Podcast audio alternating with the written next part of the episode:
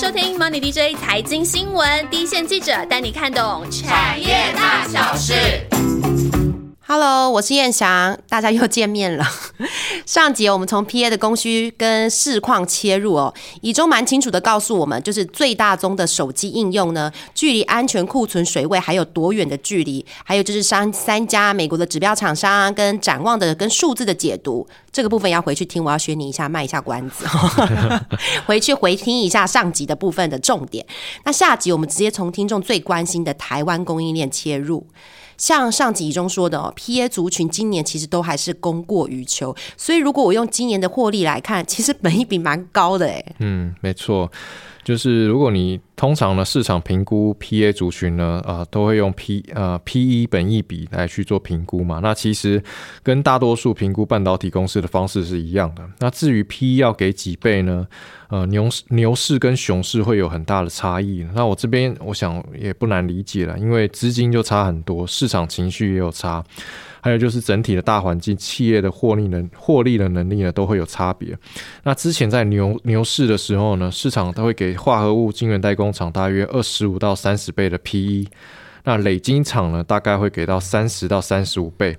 那会给累晶厂比较高的 PE 呢，是因为累晶呢它是更上游，而且啊在累晶的阶段呢，其实就已经决定了这个晶片五成以上的效能跟品质的表现了。那现在来看呢，当时给化合物半导体族群的 PE 呢，真的是高的吓人。三十五倍，现在几乎没有电子股有这么高的等级。没有，现在很多 IC 设计不是都那个 十倍、对八倍、八倍，这个可能只有没有获利的生技股可以用，可以比，但也没有本益比啦。对，所以当时候的 PE 是很高嘛，但是那个时候的时空条件就是这样，每个族群的 PE 都会膨胀。那现在呢，进入了熊市了嘛？那市场上的资金呢，也开始缩减了。那市场给的 PE 呢，就会开始修正了。那 PE 大概要怎么给呢？我们可以从同业的指标厂商来看那上一集有介绍到稳茂、宏杰科这样的客呃客户呢，其实他们的客户就是国际的射频元件大厂。上一集有提到是那个 Skyworks，然后 Qorvo 跟 Broadcom。那我们已呃拿已经公布的最新一季财报的 Skyworks 跟 Qorvo 来看呢。呃，以落底之后呢，未来几个季度会慢慢回温的角度来看，那现在呢，本益比大概是十五到十七倍这样的一个区间，那这样的水准呢，其实跟。呃，台厂啊，其实算是蛮接近的，那可以作为一定的参考依据了。那我拿稳茂来看呢，今年当然很难回到过去的获利高峰水准了。那但是市场已经预期这样的一个代工龙头呢，未来呢还是能够继续享有产业所带来的增长红利。那什么红利呢？就是我们上一集提到的，就是化合物半导体呢，未来有好几个领域都会成长的红利哦。那市场呢，也在假设呢，有有一定的护城河不会那么快来被攻破。那是什么护城河？就是上一集有提到，就是红色供应链的短期可能还比较难跨跨境来做高阶的应用。那市场就会假设这些条条件如果都成立的话，那稳茂过往已经有连续三年的 EPS 在十块钱以上，最高可以到十五块以上。那我们就保守一点，就是用十块钱来预估的话，那 PE 也抓的比较保守一点，用十四到十五倍来估。那稳茂在一百四十到一百五十元附近呢，其实就是会有一定的吸引力，那也就算是相对的底部了。对，确实是我看了一下，调了一下稳茂之前的资料哈，就是它没有库存调整疑虑的时候，它每年就是赚一个资本额的公司，它就是呃，然后它目前在产业地位其实并没有太大的改变嘛，它只是在等整体的产业的复苏。然后我看了一下它的技术线型，确实哦，在一百五以下，大家的兴趣度就蛮高，然后它好像就会有默默的撑盘力量，不让它继续往下。那这个样的就是它是龙头的地位，这样的的评价模式可以覆盖到二哥身上吗？哦，那我们再看二哥红杰科哦。那过去啊几年红杰科的 EPS 大概是落在三块到四块钱。那我们就抓一下嘛，大概呃五十到六十块是目前市场比较认同的相对底部了。那全新呢，就是累累金厂全新呢，这几年最好是有超过四块钱。不过呢，大部分的时间有赚接近大概三块钱这样的水准啊。那累金的 PE 刚刚有提到说会比代工厂再高一点嘛，那就是抓大概十七到十八倍。那大约就是五十块附近，就是全新的相对底部位置。那大家可以复盘一下他们最近的，就是你们可以把它线图拉出来，看他们最近的股价大概，呃，他们的底部位置，还有现现在这个位置，你们可以去再做一个参考。这样，对，我们就是在用那个本一比的这个评价模式的时候，有一个部分很重要的就是用同类比较法。那同类比较法，美国的如果本一比的是在这个区间，就是刚刚以中有帮我们算出来，大概十五到十七倍的话，那台场打一点点折扣，然后可能在十四到十五倍的时候，大家就会觉得是到一个底部的价位了。不过呢，因为现在产业是从温和，然后慢慢开始要走向复苏。那如果我单就同类型的文茂跟红杰科来看的话，它的业绩跟股价的回升有没有分强弱跟先后性？好，如果我们用那个客户的多元性，然后以及啊这个公司呢，它涉及产业的分散程度来作为评评判的一个标准的话呢，其实市场呢可能会更呃现阶段会比较关注的是稳茂。那稳茂呢是化合物晶圆代工的龙头嘛？那晶圆代工。的它的市占率呢，已经到了六到七成，七成左右，就是好一点到七成左右。那有经济规模的优势，所以就像是呃苹果这样的大型品牌，那最新的技术呢，可能都会先找稳茂。那几年前呢，苹果呢首先搭载的结构光的三 D 感测就是一个例子。当时候呢，就是找那个元件厂 Lumentum 以及 Lumentum 的代工厂稳茂独家的供应。当然现在不是，已经不是。独家的供应的地位，但是啊，就是但是从这个例子我们可以看得出来，稳茂就是有最新机最新的技术导入的先行者的优势。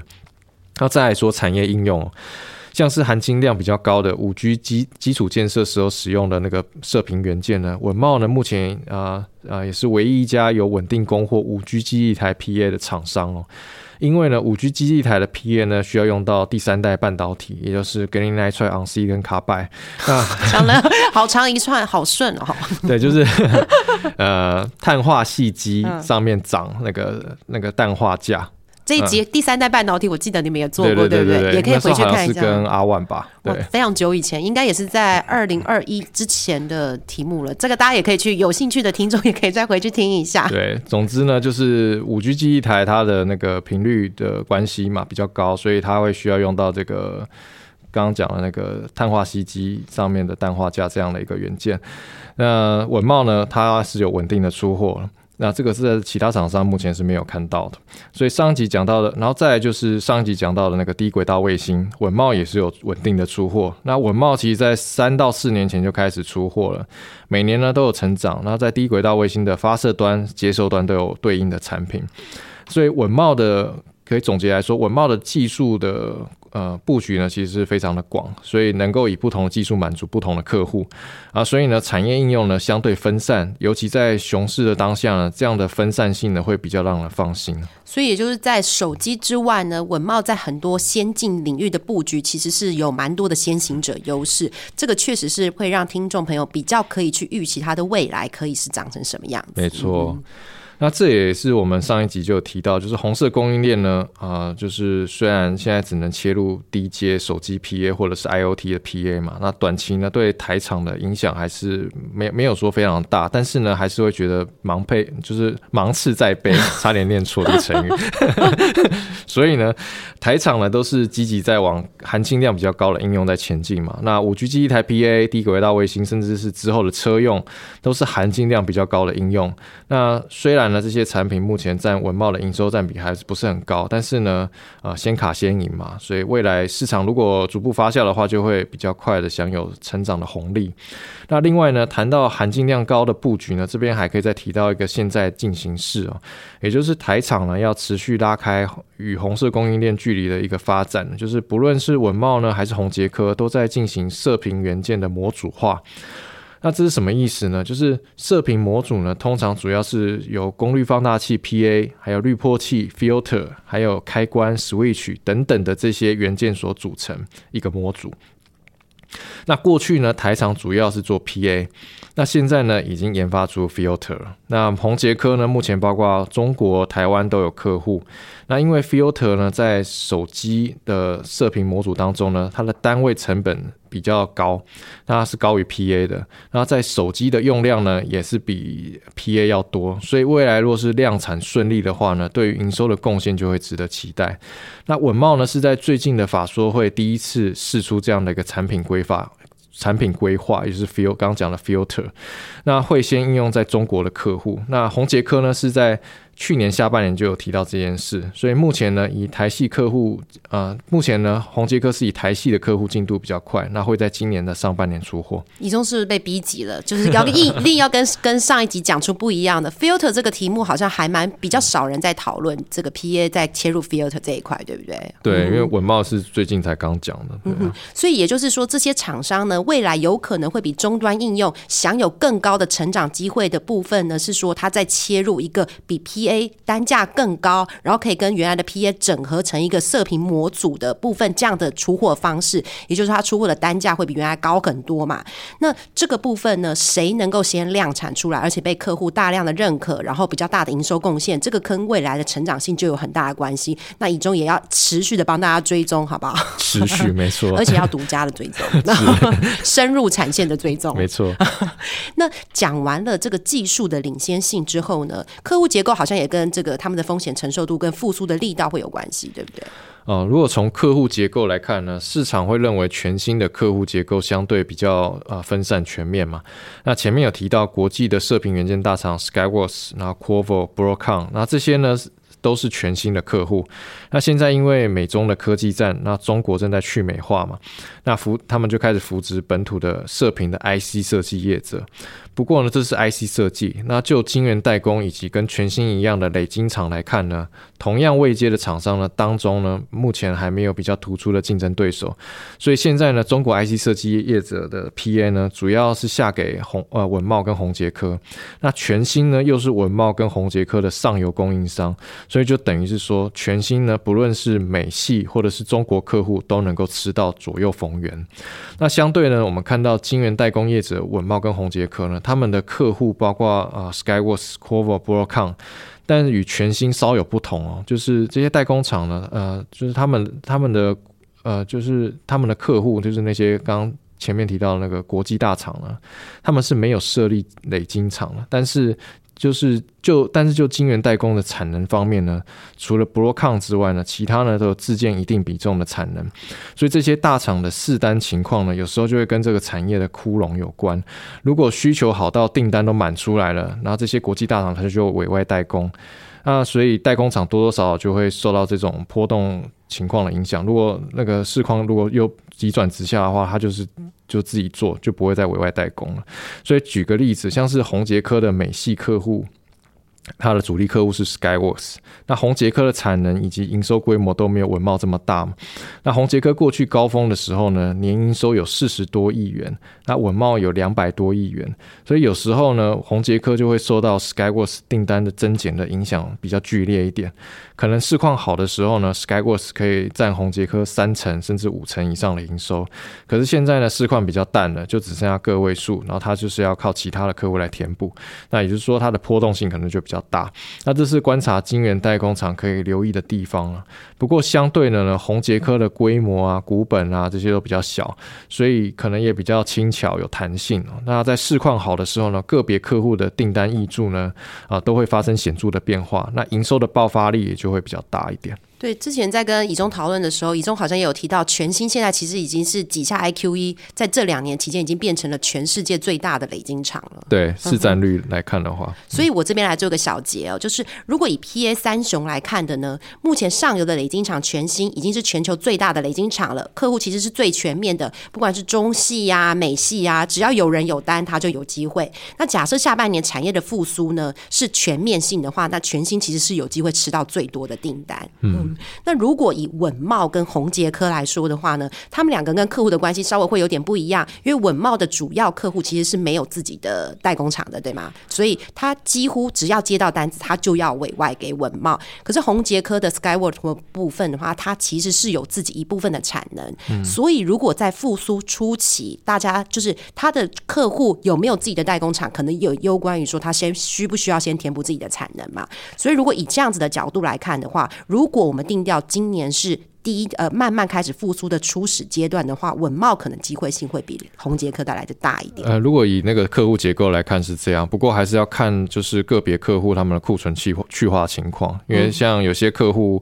像有些客户，他的如果客户库存去化比较慢一点的话，也会影响到他营收复苏的时间。对，尤其是我觉得还需要观察的一点，就是说，因为历经这两年疫情的关系，其实他们的客户结构有蛮大的变化了，对不对？他们的前几名客户，就刚刚提到的红杰科的，以前本来 skyword 可以最高占到一半的营收是来自于 skyword 但是其实在去年的期间已经掉非常多，它其实已经有其他的大客户跑出来了。对，就是牛熊牛牛市跟熊市的转换。之中，让他们的客户变化有非常显著的改变。嗯，所以这个其实也是需要动态观察的哦。不过大家听到这里，应该都会觉得这个族群，包括整个电子族群呢，今年其实都是要走一种最坏时候过去复苏的基调。P A 也是这样的情况，今年全年还是难逃是比去年还差的命运。不过呢，这个族群呢，有一家公司蛮特别的，它其实是还是能喊出今年要持续性的成长，而且成长的幅度不小哦。那就进入今天的彩蛋时间。好，全讯呢是一家 IDN 的公司哦。那所谓的 IDN 呢，就是从上游的晶圆设计、制造、封装、测试，到终端的功率放大器模组，都有能力一条龙完成的公司。那这家公司呢，已经耕耘国防的军用功率放大器市场超过二十年，那提供了国防相关的单位刻制化的功率放大器晶片以及模组。那最大的客户呢，就是我们的中科院。那随着高频应用市场的逐步发酵呢，近年来公司也切入氮化镓的制程。那目前呢，已经量产了高频应用所需的国防应用的。国防应用的功率放大器，目前是台湾唯一一家用氮化镓制成切入国国内军用产业的化合物半导体厂商。那全新的业务当中呢，国防的纯度很高，占营收有八成以上。那这几年呢，也因为地缘地缘政治的冲突不断了，政府大力的推动国防自主政策，让全讯的国防订单的能见度拉长，已经呢是可以看到二零二四年。那未来呢？国防武器当中的射频晶片呢，都会逐步的国产化。那这会呢，提供呃全讯更多的接单机会，像是呢，针对飞机的天剑飞弹啊，针对船只的雄风飞弹。然后或者是呃，以及那个雷达的太旧换换新的需求等等，都会成为全讯的动能来源。那相较于稳茂、宏杰科、全新，他们主要的应用是在手机相关的消费性电子产品，所以受到终端的需求波动的起伏会比较大。那全全讯呢，因为主要是跟国防相关，享有比较高的能见度，因此营运的可预期性也比较高。今年的营收都会有双位数的成长幅度，是化合物族群当中呢逆势成长的公司。补充一下哦，全讯是在疫情期间，就是二零二一年十月挂牌的。也许有些听众对它还有点陌生哦。它的股票代号是五二二二。不过有长期收听我们 podcast 的听众朋友，应该对这家公司稍微有一点点印象。之前在以中跟晚清讲国防工业那一集，其实也有提到这家公司。没错，嗯，有兴趣的听众朋友，其实可以持续关注它自己的成长动能，还有这个指军用的这个国防军用的题材，是不是你认为会是一个长期成长的轨道哦？那今天其实真的非常谢谢以。中哦，从上集呢，从整个市况的状况开始跟大家分析美国的呃厂商给的一些展望数字，然后再接下来下集呢，其实就是提到了估值的模式，到底怎么样看它的底部，怎么样看它未来复苏的动能，那个别公司接下来的机会跟复苏的力道的差别性跟先后顺序大概是怎么样，做了蛮详尽的解释哦。不过以中好像是个夜行性的动物，这篇稿子是不是又是熬夜写出来的？有没有晚上写的？对，晚上比较清醒一点。他他把早白天。开会的时间都在睡觉，你现在录完可以去补眠了。是，不过现在补眠的时间呢，你还要帮我们回答一个问题，因为这个问题其实跟你实在太相关了。就在补眠之前，我们先来回个回答一个听众的留言哦。这个是在我们的 Apple Podcast 上面的，就是也是一个老朋友的留言，皮公主，她每次都给我们很正面、很正面的鼓励哦。而且她的名字我也蛮有印象，就是蛮可爱的名字哦。她说我们没有华丽的辞藻，所以我们就是这么的简朴。就让人家更信任。我相信长期追踪我们新闻的听众朋友也有感觉，我们的标题从来都不会出现惊叹号，或者是让人哇哦这样是问号，都不行，太太有那种太不直形述的形容词也不行。这是我们的风格，我们一定要非常非常的简朴。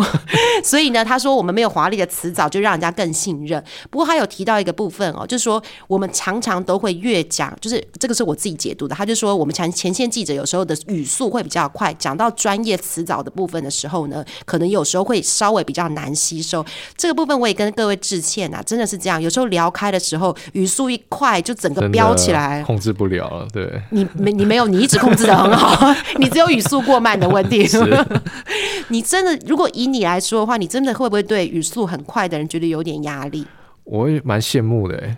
蛮羡慕真的吗我老实说，是真的蛮羡慕的，因为每每每次都觉得你们就是可以，就是比较 C C P 值比较高的完成一件事情。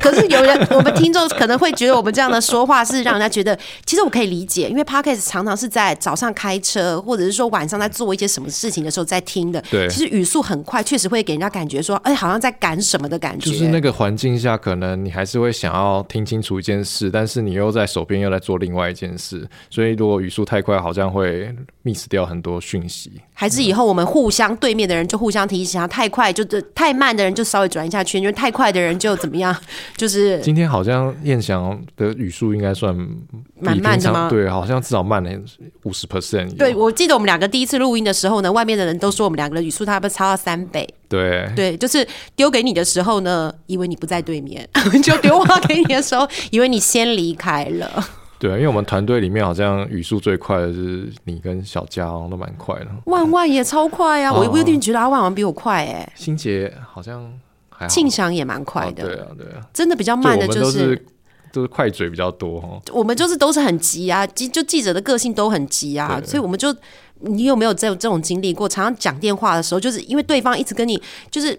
一直回话速度也很慢，然后他又要想很久的时候，我常常都会出现说，就是该跟对方对话的时候，因为他一直在想事情，我就会说喂 喂，然后对方就回说我还在，我还在想哟，对我常常觉得蛮，但是你没有这种经验吧？也也是有诶，他可能是正在找一个数字，然后我以为以为他挂掉我了以，为他是不想回答我问题，我还以为是说采访对象会说以中以中你还在吗？因为你还在想下一个问题。哦，他他会那个啊，就是我在讲话讲到一半的时候，他会知道我接下来要讲什么。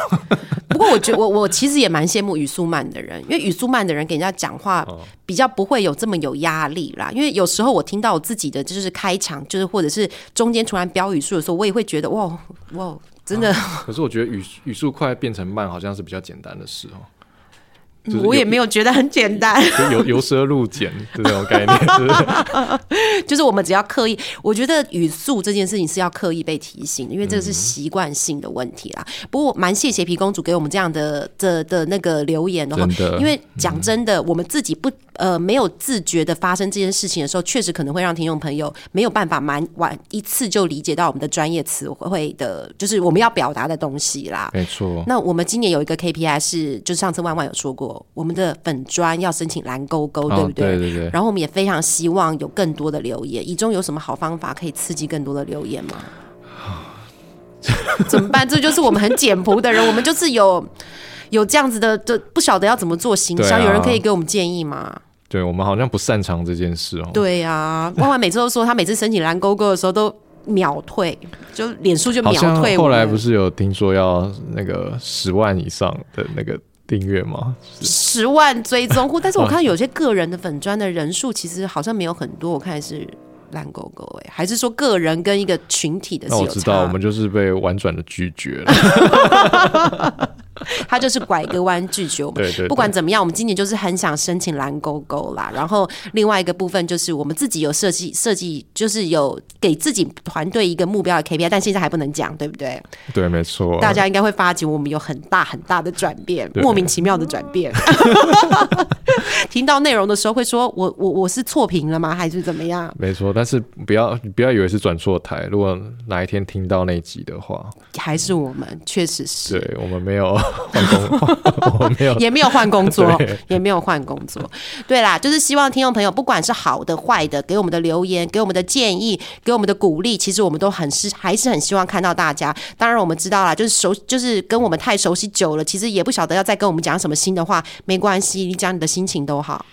对啊，或者是最近你的投资的心得啊，都都可以。我还以为你要说最近他吃的早餐 怎么，因为你刚刚顿了一下，我想说要讲多日常的事这情。OK 啊，对啊我，其实我真的觉得可以耶，因为有时候其实我们在分享的事情也真的很很无聊，很对，有有时候投资市场也是蛮无聊的，不要说它就跟日常一样，就是 不断的重复。就像我们上集讲过的库存修正这件事情呢，隔了就就算大家收到很深很深的教训以后，还可是隔了三五年又会再一次没错，again again 这样子。然后我们也希望跟听众朋友持续的分享我们自己的投资心得，然后我们自己投资的一些观察，然后我们也希望听到听众朋友给我们的一些反馈啦。好，那就是再次希望大家在透过我们的各个频道留言，只要你有留言给我们的话，我们都会有小编或者是我们主持群都会给你比较详尽的回复。如果有需要进一步解答或者说想听的题目的话呢，其实呢你们留言给我们，我们都会看到，我们会在一个比较好的时机推出相关的节目。好啦，以中真的，我看以中的眼睛都快闭上了，大家放他走好不好？补眠了，补眠了，真的，他已经在睡了。好了，先这样子，今天的节目先到这里，希望上下集的节目你们会喜欢，记得去留言好吗？OK，跟大家说拜拜，拜拜拜